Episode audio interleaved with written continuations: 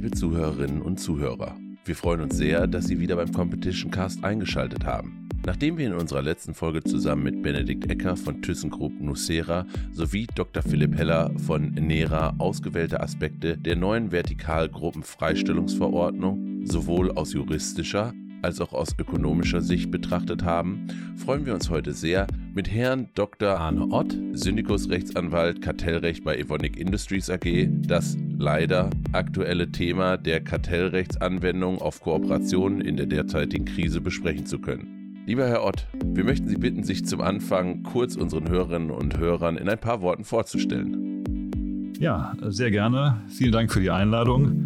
Ich bin seit rund 22 Jahren bei Evonik bzw. einer ihrer Vorgängergesellschaften, der RAG Aktiengesellschaft, im Kartellrecht tätig. In unserem Team mit insgesamt drei Kolleginnen und Kollegen betreuen wir alle Aspekte des Kartellrechts in dem Chemiekonzern, neben vertikalen und horizontalen Themen der Fusionskontrolle und äh, Marktmissbrauchsthemen auch die dazugehörige Kartellrechts-Compliance-Schulungen. Ganz herzlichen Dank, lieber Herr Ott. Und damit übergebe ich an unseren Gastgeber Manuel Nagel und wünsche Ihnen ganz viel Spaß bei der neuen Folge.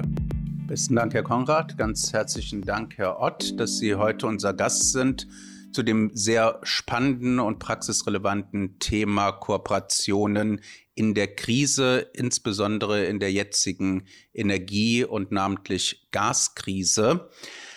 Ähm, wie wir alle wissen, ist im Zusammenhang mit dem völkerrechtswidrigen und brutalen Angriffskrieg Russlands gegen die Ukraine eine Energiekrise im gesamten europäischen Wirtschaftsraum ähm, aufgrund der ausbleibenden Gaslieferungen eingetreten, die bereits seit Ende 2021, muss man sagen, ausbleiben und zu entsprechenden Verwerfungen in den Energiemärkten geführt haben.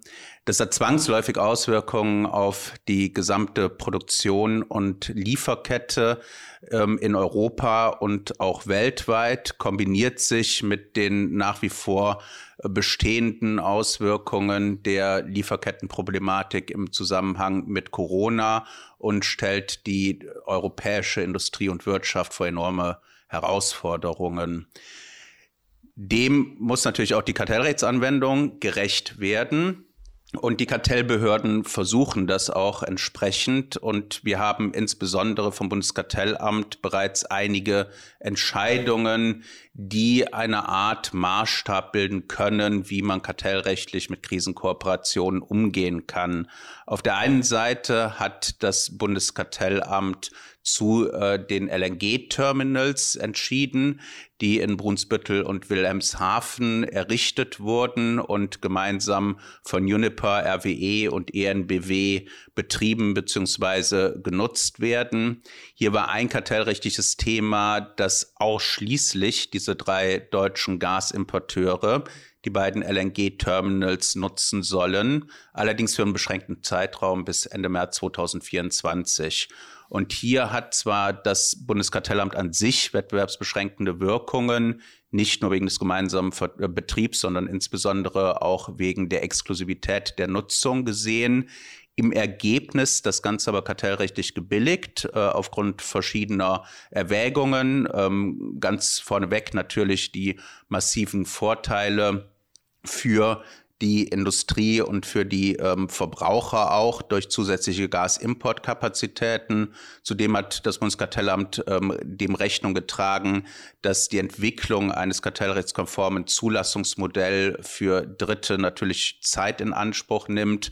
Und ein anderer wesentlicher Punkt war die zeitliche Befristung dieser Kooperation. Ein weiterer sehr spannender Fall aus meiner Sicht ähm, war oder ist ähm, eine etwaige Produktionskooperation in der Zuckerindustrie. Ähm, Zucker hat immer beschränkt, zeitlich beschränkte Kampagnen, äh, ist abhängig äh, von der Rübenernte und äh, die Zuckerfabriken werden primär mit Gas betrieben. Und hier wird befürchtet, dass es äh, zu Stilllegungen bestimmter Fabriken wegen der Gasmangellage kommen kann. und die Zuckerindustrie hat ein, eine etwaige gemeinsame Produktion beim Bundeskartellamt vorgestellt. Auch das hat das Bundeskartellamt gebilligt. Ähm, hier insbesondere auch mit der Erwägung, dass auch diese Kooperation zeitlich befristet sein soll auf die Kampagne, also insgesamt wohl bis Mitte nächsten Jahres. Und insbesondere, dass äh, der äh, Informationsaustausch zwischen den Beteiligten auf ein erforderliches Maß reduziert wird und beispielsweise ein unabhängiger ökonomischer Berater eingeschaltet wird, um die Produktionskosten zu erfassen, zu aggregieren und dann nur die Gesamtproduktionskosten den jeweiligen Beteiligten in Rechnung zu stellen. Also was wir klassisch haben, äh, Einschalten eines Dritten als eine Art Blackbox, um einen Austausch wettbewerblich sensibler Informationen bei solchen Kooperationen auf das erforderliche Mindestmaß zu reduzieren. Was mir bislang zumindest nicht bekannt ist, sind entsprechende Entscheidungen betreffend Kooperationen in der Chemieindustrie. Nach meinem Verständnis ist aber insbesondere auch die Chemieindustrie von Gas abhängig, nicht nur als Energieträger, sondern auch als Rohstoff für verschiedene chemische Produkte.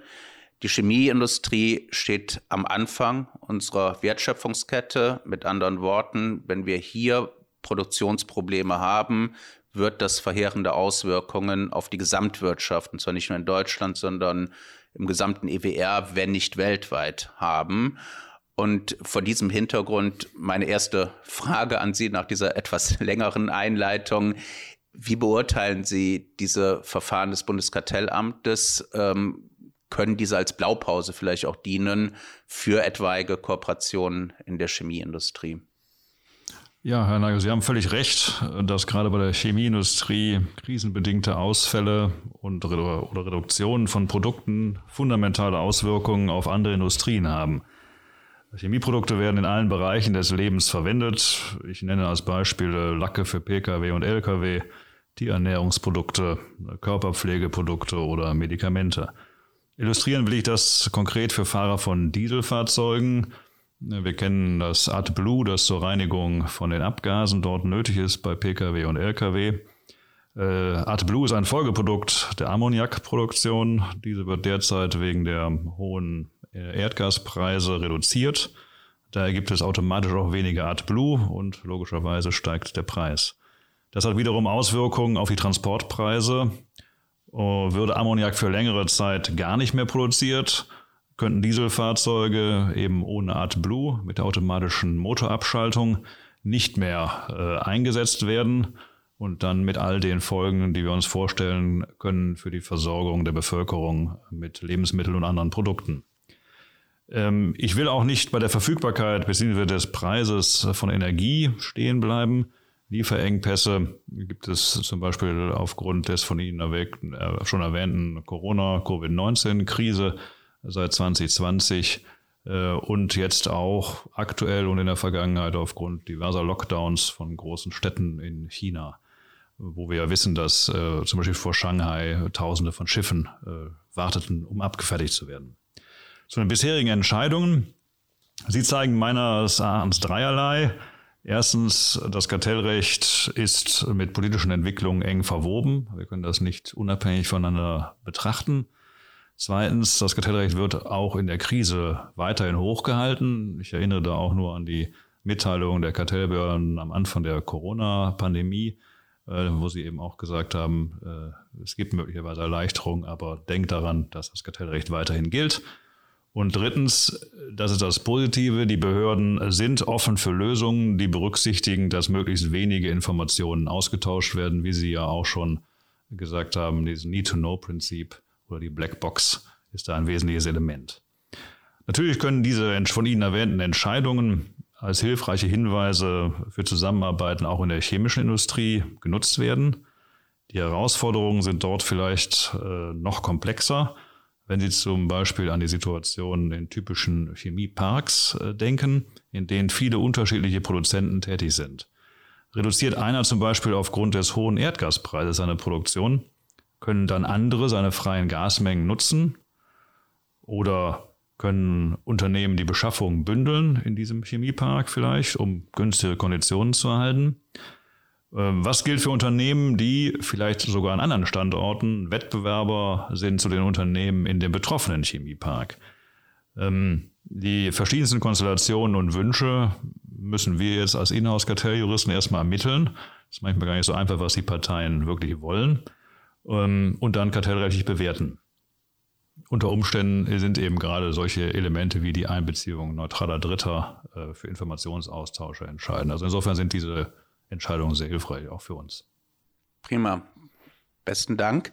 Ja, ich kann mir auch vorstellen, dass in der Chemieindustrie insbesondere wegen vertikaler Integration das ähm, nach meinem Verständnis ja oft mehrere Wertschöpfungsketten ähm, innerhalb eines Unternehmens äh, ähm, hintereinander geschaltet sind, äh, bis gewisse Endprodukte rauskommen, äh, ist nochmal eine Runde komplexer wird, ähm, die Beurteilung, ähm, weil man natürlich Auswirkungen auf verschiedene Märkte hat. Aber ich denke, im Ergebnis äh, sehe ich das Haar genauso wie Sie, dass wahrscheinlich maßgeblich sein wird, dass man wettbewerbsbeschränkende Auswirkungen auf ein erforderliches Maß reduziert. Und äh, das sollte dann insbesondere im Hinblick auf den Informationsaustausch ähm, relevant werden.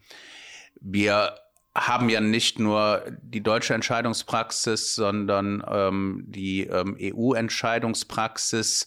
Hier haben wir bislang nach meinem Verständnis keine konkreten Stellungnahmen betreffend jetzt spezifische äh, Kooperationen, was natürlich auch am System der Legalausnahme ähm, liegt. Da kommen wir gleich nochmal drauf zu sprechen. Ähm, politisch scheint die Europäische Union sehr Richtung Kooperation zu drängen. Äh, sie hat im Oktober einen Verordnungsvorschlag äh, vorgelegt zu Gaspreisen und Versorgungssicherheit, der im Ergebnis darauf abzielt, die europäischen Gasimporteure, aber nicht nur die, auch die Gasverbraucher zu Einkaufskooperationen anzuregen.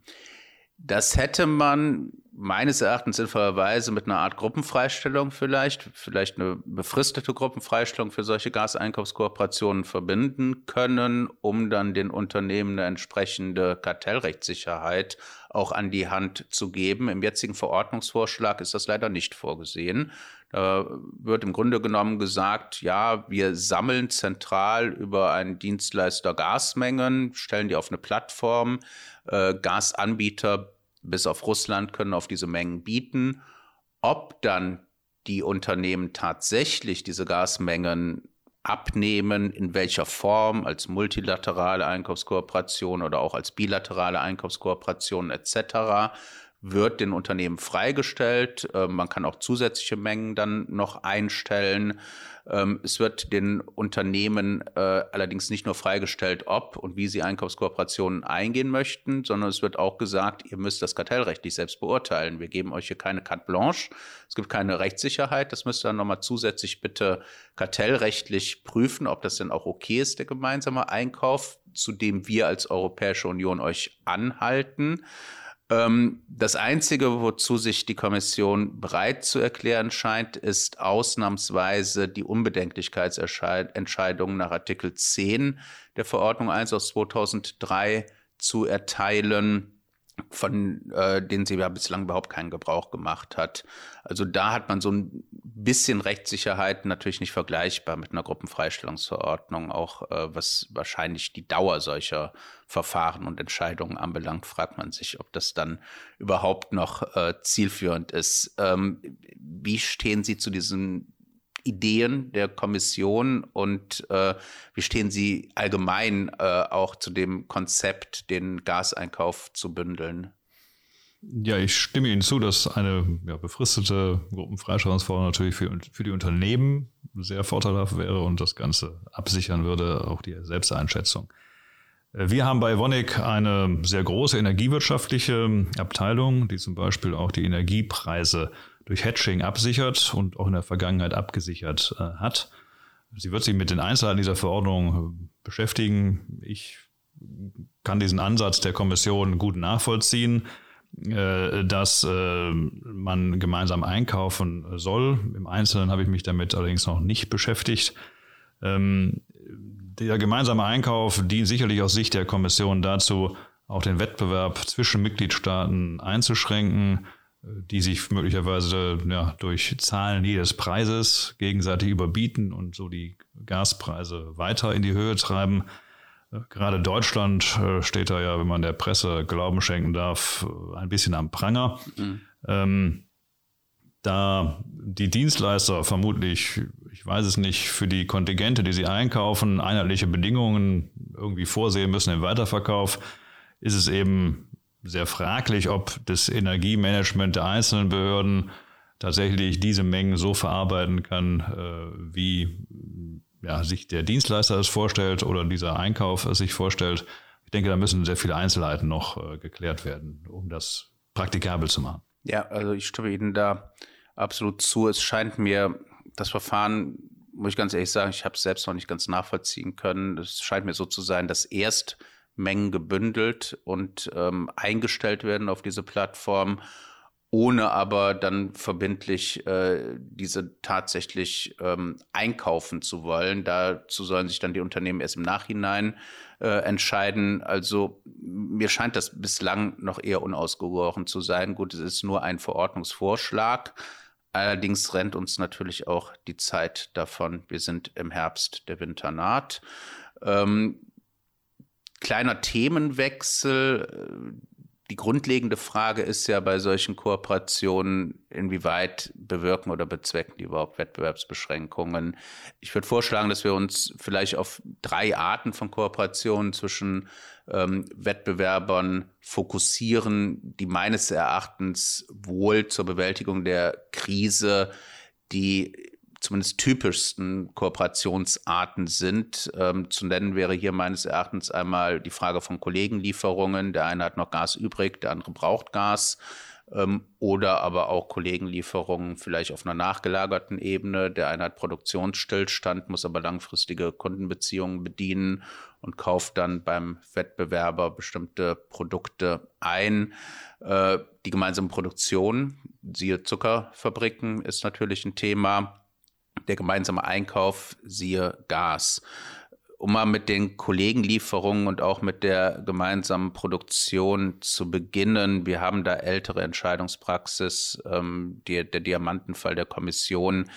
Da ging es natürlich um Extremfall, dass die zwei wesentlichen Anbieter von Diamanten dann äh, sich gegenseitig der Gestalt beliefert haben, dass einer aus dem Markt ausgeschieden ist und den anderen als Absatzkanal genutzt hat und das zu einer Art Monopolisierung äh, geführt hat. Das ist sicherlich ein atypischer Fall, den man nicht als Schadenstheorie generell zugrunde legen kann.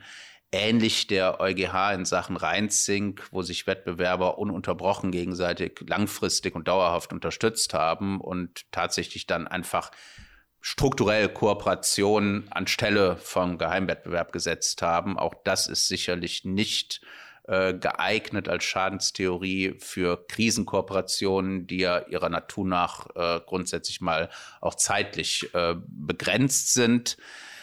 Ähm, nach meinem Dafürhalten bleibt dann gar nicht mehr so viel übrig. Also wenn man mal einen Blick in die Horizontalleitlinien wirft, klar, Informationsaustausch, den hatten wir schon äh, verschiedentlich erwähnt. Und natürlich, was sicherlich auch zum gewissen Grade nachvollziehbar ist, eine Angleichung variabler Kosten. Ähm, nur ist das ja noch kein Problem, sondern das Problem ist, dass diese Angleichung variabler Kosten dann angeblich eine absatzseitige Kollusion erleichtert oder ermöglicht. Dieser zweite Schritt scheint mir dann auch wieder eher abstrakt äh, und theoretisch, so dass ich im Ergebnis hier beim Informationsaustausch fast bleiben würde. Wie würden Sie das beurteilen? Wo, wo sehen Sie bei Kollegenlieferungen und äh, Produktionsvereinbarungen, überhaupt Wettbewerbsbeschränkungen. Ja, ich stimme Ihnen zu, Herr Nagel, dass ich da das auch nicht als zentrales Thema oder als wettbewerbliches Problem äh, grundsätzlicher Art sehe. Äh, abstrakt äh, können natürlich Kollegenlieferungen eine Wettbewerbsbeschränkung zur Folge haben. Äh, zum Beispiel, wenn dadurch der, der liefernde Wettbewerber äh, faktisch vom Markt genommen wird und der Belieferte quasi seine Marktposition äh, übernimmt. Äh, allerdings sehe ich in der Praxis, jedenfalls äh, bei uns, diese An Absichten oder Ansichten nicht. Ähm, dort geht es dann eher um die Flexibilität, Nachfragespitzen abzudecken oder eben wie häufig bei uns in der Chemie auch Multipurpose-Anlagen möglichst effizient auszulasten. Ähm, gerade in der Energiekrise würde ich sagen, wenn es Kollegenlieferungen gibt, aufgrund der Tatsache, dass einer nicht mehr liefern kann oder nicht mehr produzieren kann, aber dadurch von dem anderen beliefert werden wird, ist das ja schon auch sehr positiv, gerade für die Abnehmer desjenigen, der eben gerade nicht produzieren kann. Und auch positiv für den Geheimwettbewerb, weil eben die Kunden des nicht mehr Produzierenden dann nicht sofort von dem anderen übernommen werden, sodass, wenn diese Situation sich zeitlich entspannt, es quasi ja, unabhängig voneinander auch weitergehen kann wie vorher. Ähm, wie gesagt, deswegen meine ich, es ist kein zentrales Thema. Man muss natürlich immer die Motivation der Beteiligten äh, sich ansehen und natürlich auch die Auswirkungen auf den Markt. Aber das ist ja bei all diesen Beschränkungen oder äh, Zusammenarbeiten der Fall. Ja, das ist noch ein sehr, sehr guter und wichtiger Punkt, den Sie da nochmal erwähnt und klargestellt haben. Krise heißt ja, dass wir externe Schocks haben, äh, im und gegen den Markt. Und ähm, Krisenkooperation, die dazu beiträgt, dass man den externen Schock überwindet, aber dadurch auch strukturelle Schäden vom Markt abhält. Denn was wäre die Alternative?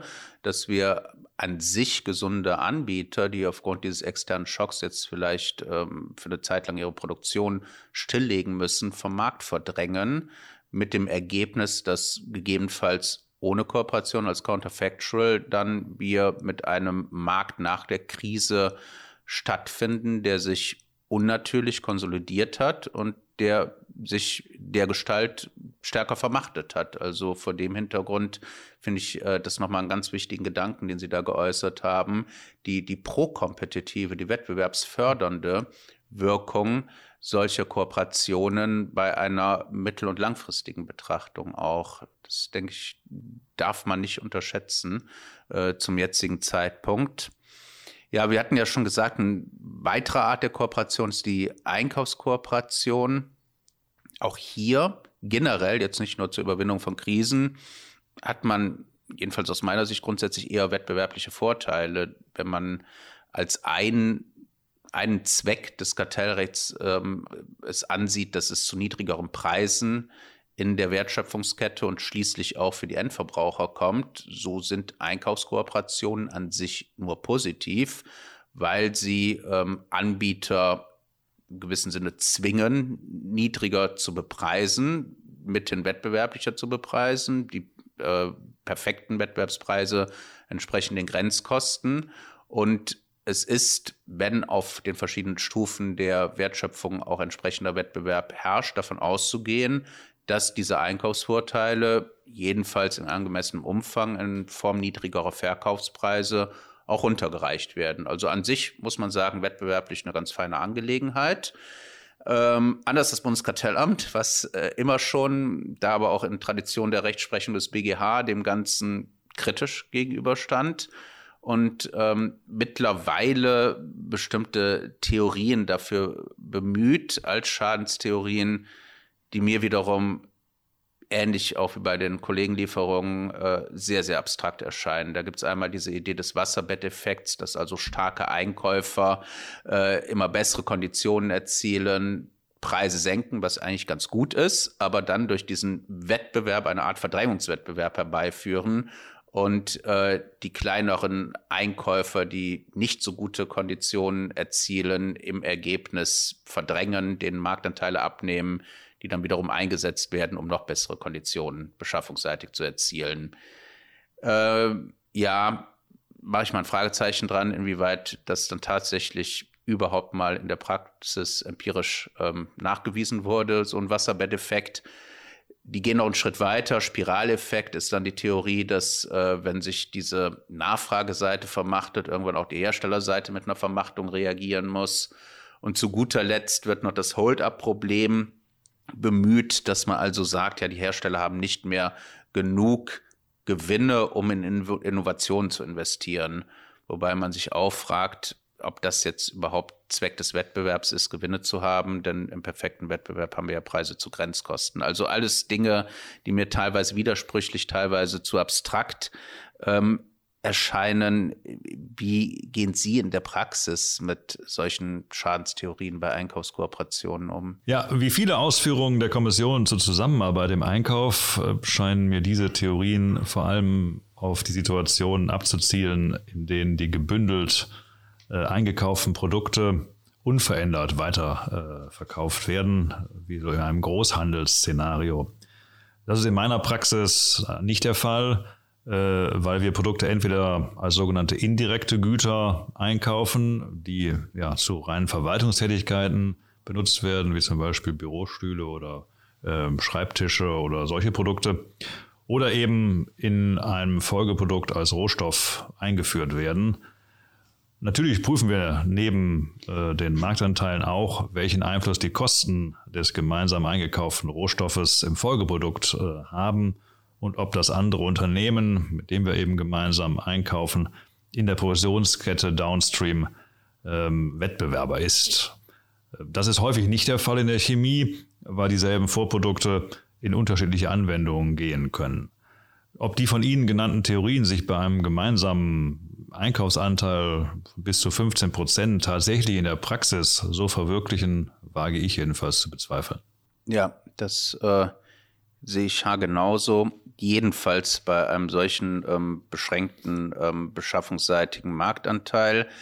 Äh, auch die Kartellbehörden scheinen ja in die Richtung zu gehen, indem sie einen sogenannten Safe Harbor, jedenfalls die Europäische Kommission, einen Safe Harbor für Einkaufskooperationen in den Horizontalleitlinien etabliert hat, ähm, beschränkt sich da allerdings nicht auf die 15 Prozent gemeinsamen Marktanteils auf den Einkaufsmärkten, sondern verlangt zusätzlich, und da kann es vielleicht teilweise schwieriger werden, dass man auch die 15 Prozent auf den nachgelagerten Absatzmärkten nicht überschreitet. Wir kennen andere Safe Harbors, äh, ähm, gemeinsame Produktion haben wir die Spezialisierungsgruppen Freistellungsverordnung. Da ist der gemeinsame Marktanteil bei 20 Prozent.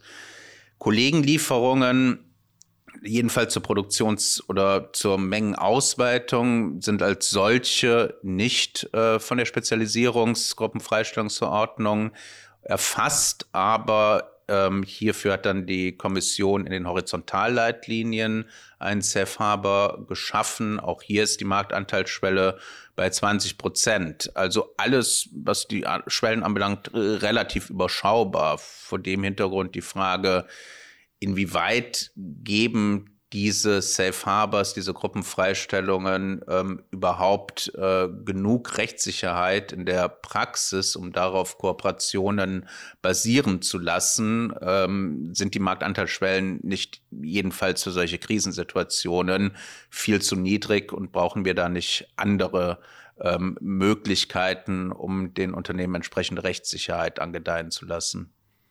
Ja, natürlich äh, würde die Industrie gerne höhere Schwellenwerte sehen, sei es jetzt außerhalb der Krise und sei es natürlich insbesondere in der Krise. Ähm, in der chemischen Industrie kommt hinzu, dass der sachliche Markt häufig schwer zu definieren ist und die Ämter unterschiedliche Herangehensweisen haben. Ähm, wenn es verschiedene chemische Prozesse gibt, ist dann nur die Kundensicht entscheidend. Also sind die Produkte, die über verschiedene Prozesse produziert werden, austauschbar aus Kundensicht. Dann würden verschiedene Prozesse ja alle zu selben Markt gehören. Oder bildet derselbe Prozess einen Submarkt, der dann entscheidend ist? Also ist es dann aus Kundensicht dann nur der Prozess A, aber nicht mehr der Prozess B. Das kann natürlich zu erheblichen Unterschieden bei den Marktanteilen führen. führen. Und ähm, ja, speziell äh, für Krisensituationen kann man sicherlich zusätzlich noch mit einem zeitlichen Argument argumentieren, äh, wie es ja auch das Bundeskartellamt im Zuckerfall äh, gemacht hat. Ähm, ich denke, dass zumindest diese, die GVO eher für diese dauerhafte Zusammenarbeit gedacht sind, sodass wir bei zeitlich beschränkter Zusammenarbeit unter Umständen ohnehin von diesen ähm, ja, Marktanteilsschwellen etwas dispensiert sind.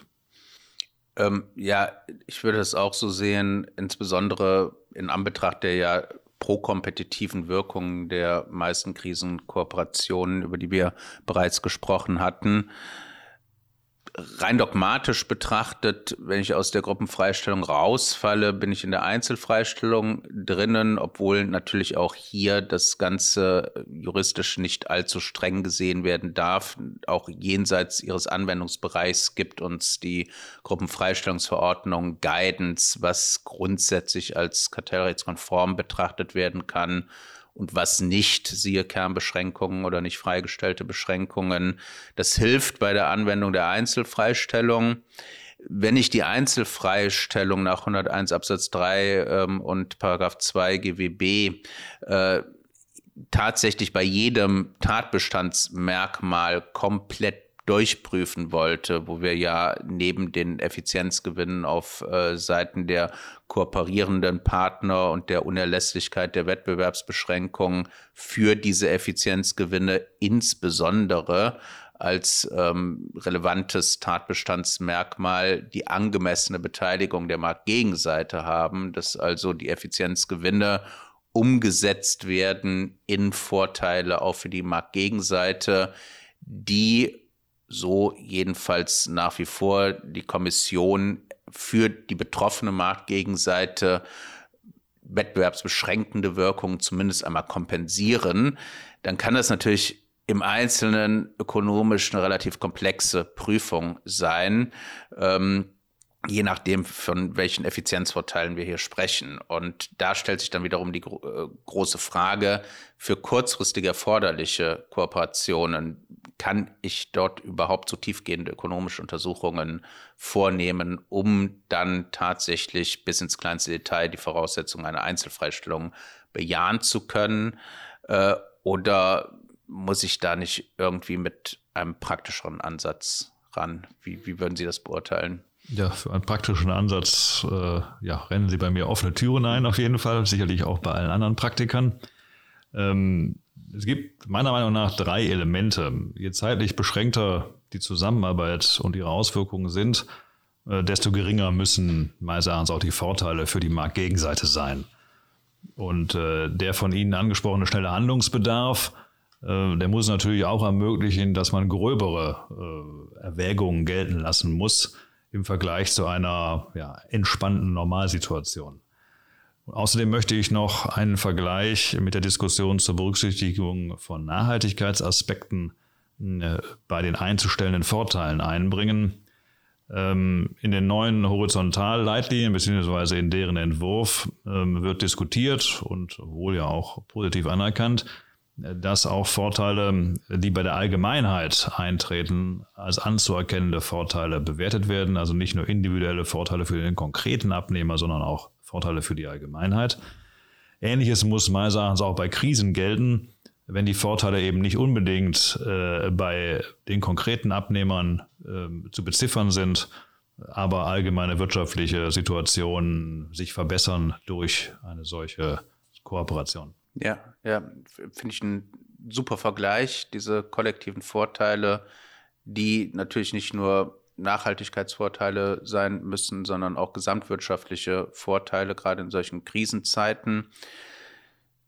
Kommission scheint da ja trotzdem, trotz aller Anerkennung in den Horizontalleitlinien, leider noch einen etwas restriktiveren, beziehungsweise das leider kann man lange diskutieren, aber jedenfalls einen etwas restriktiveren Ansatz zu fahren, äh, indem sie sagt, wir müssen das runterbrechen tatsächlich, diese gesamtwirtschaftlichen, diese Nachhaltigkeitsvorteile dann auf die Marktgegenseite, also eine Pro-Rata-Betrachtung vorzunehmen ganz elegant und Rechtssicherheit bietend geht das Bundeskartellamt ja vor. Nicht nur bei den Nachhaltigkeitskooperationen, wo das Bundeskartellamt über Aufgreifermessen geht, sondern ich habe den Eindruck, dass das ähm, auch bei den Krisenkooperationen äh, so läuft und äh, sind dann immer, ja, ich nenne es mal Grobrasterprüfungen, die äh, dann dazu führen, dass das Bundeskartellamt nicht von dem Aufgreifermessen Gebrauch macht.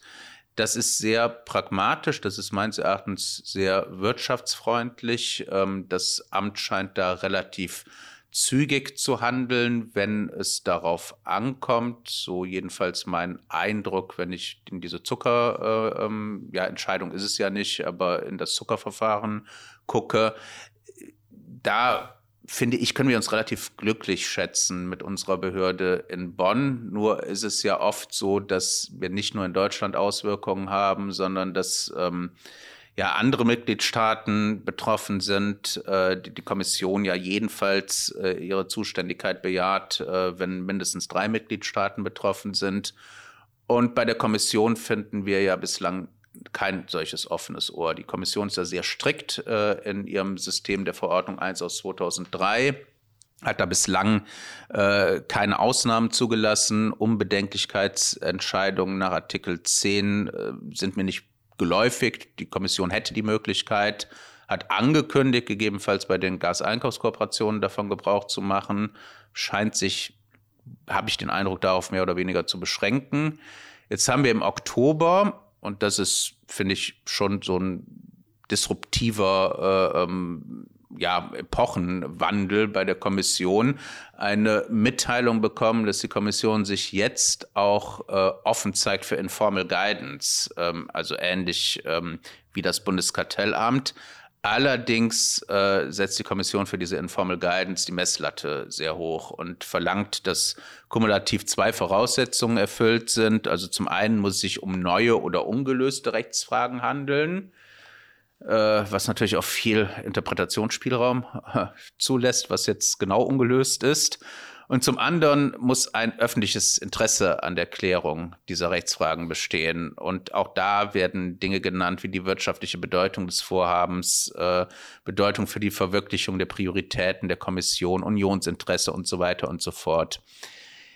Gerade auch diejenigen, die vielleicht besonders von der Krise betroffen sind und Rechtssicherheit brauchen, kleine und mittlere Unternehmen, befürchte ich, werden kaum davon profitieren. Und auch der deutsche Mittelstand äh, ist ja äh, Gott sei Dank durch Export häufig in mehr als drei Mitgliedstaaten ähm, unterwegs.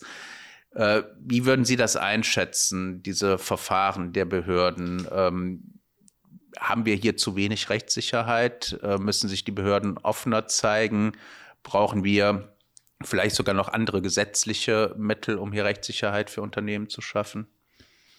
Ja, ich stimme Ihnen zu, dass das Kartellamt sehr pragmatisch vorgeht und äh, nach meinen Informationen auch innerhalb von einigen Wochen Entscheidungen zu solchen Fragen trifft. Und ich stimme Ihnen auch zu, dass die Kommission das jetzt sehr restriktiv handhabt äh, und ich jedenfalls auch bei den bei anderen Anwälten keine anderen Informationen habe als bei Ihnen, dass ähm, es sich wohl nicht unbedingt lohnen wird, das Verfahren bei der Kommission einzuleiten. Ähm, ich denke, einer der zentralen Punkte ist, dass der, der Vorteil des Kartellamtes ist, dass es dort eben unabhängige Beschlussabteilungen gibt, die selbstständig entscheiden, die aber auch Branchenkenntnis gleichzeitig haben aus ihrer Vergangenheit und dass bei der Kommission das Verfahren eben dann doch ähm, formalisierter ist und ja, der einzelne Sachbearbeiter oder ein kleines Gremium eben nicht unabhängig entscheiden muss, sondern sich äh, ja irgendwo, sage ich mal, allgemein rückversichern muss und das dann natürlich äh, zu Friktionen führt und zu Verzögerungen führen wird.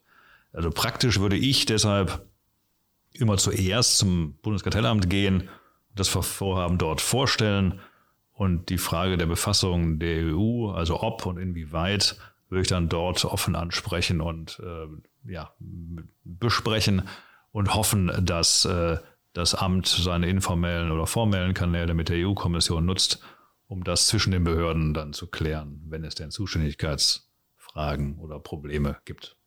Ja, ja, ich sehe das ja genauso, ähm, dass im Zweifel das auf jeden Fall mehr an Rechtssicherheit ist, auch wenn vielleicht andere Behörden zuständig sein mögen.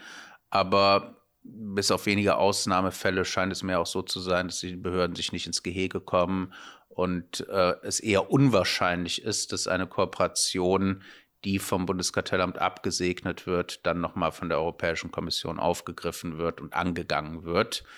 Und da muss ich schon sagen, das ist aber generell mein Eindruck und ich werde auch nicht müde, den Lobgesang auf das Bundeskartellamt zu singen. Ich äh, bin schon der Auffassung, dass wir da großes Glück haben mit dieser Wettbewerbsbehörde. Ich darf das eigentlich nicht zu so laut sagen in äh, vielerlei Hinsicht, aber äh, wir können da schon sehr zufrieden sein mit diesem sehr pragmatischen und auch wirtschaftsorientierten Ansatz, der da verfolgt wird und auch mit der Expertise, Sie hatten das erwähnt, der Beschlussabteilung, die dahinter steht und dann auch kurzfristige Entscheidungen ermöglicht. Ähm, vor dem Hintergrund meinen Sie, die jetzigen Mittel, die uns das Kartellrecht, sei es materiell, sei es prozessual, an die Hand gibt, reichen, um auch kartellrechtskonform diese Krise und künftige Krisen zu überwinden? Oder besteht weiterer Handlungsbedarf? Ja, ich glaube jeden, jedenfalls, was ich derzeit sehe, dass eine ausreichende Flexibilität der Kartellämter, ja nicht nur des Kartell, Bundeskartellamtes, sondern auch anderer Ämter besteht, dass sich die Behörden sehr bewusst sind, dass es eben eine besondere Situation ist, dass die Politik schon einen Rückschluss oder einen Einfluss auf die Behördenpraxis hat, was ja sehr positiv ist, dass man das nicht völlig ausblendet und völlig abstrakt äh, entscheidet, unabhängig von politischen Erwägungen oder politischen Grundsatzfragen, Debatten, die sich äh, gerade hier äh, andienen und geführt werden. Ähm, interessant ist, dass das Kartellamt ja für den äh, Fall der Zuckerhersteller sehr kritisiert wurde, auch als sogenannter als zu weich, ja, zu nachgiebig der Industrie gegenüber. Ähm, ich glaube, dass eine gesetzliche Regelung starr sein könnte und vielleicht Flexibilität verhindern würde ähm, hinsichtlich des Einzelfalls. Und außerdem würde so eine gesetzliche Regelung vielleicht auch natürlich zu spät kommen, weil die äh, Debatten zu Recht ja längere Zeit in Anspruch nehmen.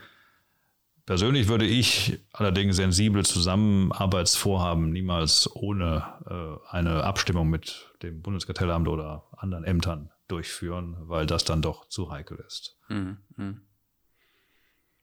Naja, gut, ähm, verstehe ich. Ich würde sagen, es kommt dann tatsächlich auch auf das Vorhaben jeweils äh, an. Also einige scheinen mir dann doch äh, äh, so kartellrechtskonform, dass oder auch vielleicht so, so dringend, äh, äh, dass ähm, man mit ruhigem Gewissen äh, ähm, auch ohne Konsultation der Behörden äh, das äh, Ganze durchführen kann. Also ja, grundsätzlich sehe ich das auch so wie Sie, würde nur da im Einzelfall vielleicht ähm, nochmal differenzieren. Ja, ganz herzlichen Dank. Das war sehr spannend. Äh, besten Dank äh, für ähm, die Diskussion. Wir kommen jetzt langsam auch mit Blick auf die Uhr zum Ende derselben. Äh, und äh, ich möchte Sie abschließend vielleicht noch mal bitten, so ein Wrap-up äh, unserer Diskussion aus Ihrer Sicht äh, kurz zu machen. Ja, gerne. Also ich würde so ein paar Punkte für einfach mal thesenhaft in den Raum stellen. Äh, einmal, dass in Krisen das Kartellrecht vollständig gilt und auch durchgesetzt wird. Ähm, dass zum anderen aber Zusammenarbeitsvorhaben möglich sind, äh, wenn sie entweder, wie Sie eben sagten, zu Recht äh, nicht kritisch sind oder wenn sie, weil sie vielleicht hohe Marktanteile beinhalten oder der Markt sehr eng ist, ähm, äh, wenn sie mit den Kartellämtern vorab geklärt werden und sich dabei zum Beispiel auf ein zeitliches Minimum beschränken. Äh, und als vielleicht letzter Punkt ganz wichtig ist eben meines Erachtens, dass der Informationsaustausch ja, sinnvoll begrenzt wird und gegebenenfalls über einen Dritten gesteuert wird. Ja, ja, prima, besten Dank. Ja, ich kann dem nicht zu hinzufügen. Das wäre haargenau auch äh, mein Wrap-up. Dann möchte ich mich nochmal ganz herzlich bedanken, dass Sie heute unser Gast waren und zu diesem sehr, sehr spannenden Thema mit uns diskutiert haben. Ich möchte mich auch ganz herzlich bei unseren Zuhörerinnen und Zuhörern dafür bedanken, dass Sie heute wieder eingeschaltet haben. Ich hoffe, dass Ihnen äh, unsere Diskussion und die Sendung genauso viel Spaß gemacht hat wie uns und würde mich sehr freuen, wenn Sie auch beim nächsten Mal wieder dabei sind im Competition Cast.